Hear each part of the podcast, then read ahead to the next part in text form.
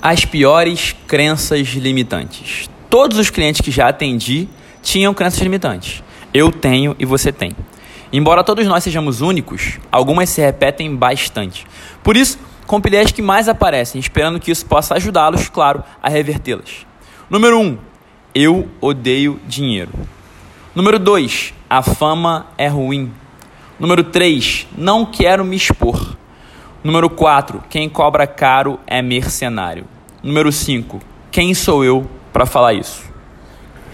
Reparem, praticamente todas elas estão interligadas. Começando por dinheiro. Primeiro, que ele não é bom nem ruim de maneira absoluta. Bom e ruim é quem está em posse do dinheiro.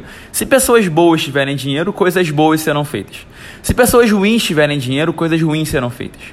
Você é uma pessoa boa? Então ganhe todo o dinheiro que puder e faça maravilhas com ele antes que esse mesmo capital vá parar na mão de algum político corrupto. E digo mais: se você trabalha de maneira honesta e tem muito dinheiro, essa é a maior prova de que o que você está fazendo de fato impacta pessoas. Quer ganhar um milhão de reais? Crie algo para ajudar um milhão de pessoas. O dinheiro nada mais é do que uma, uma comprovação de que você está entregando valor e, obviamente, sendo remunerado por isso. Simples. Em relação à fama, é bem parecido.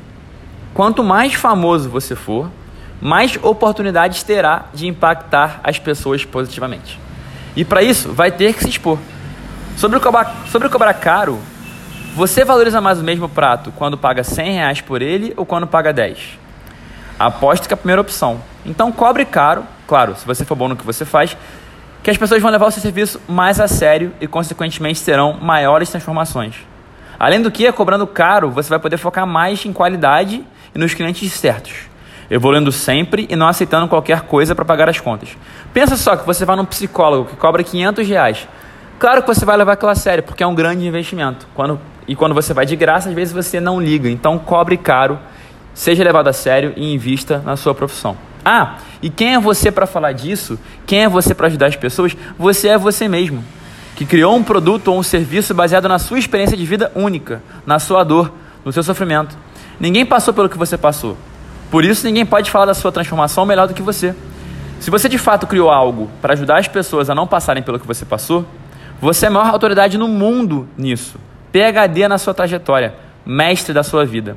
Então joga isso para o mundo, cobra caro, seja rico, fique famoso e impacte, impacte o máximo de pessoas que puder.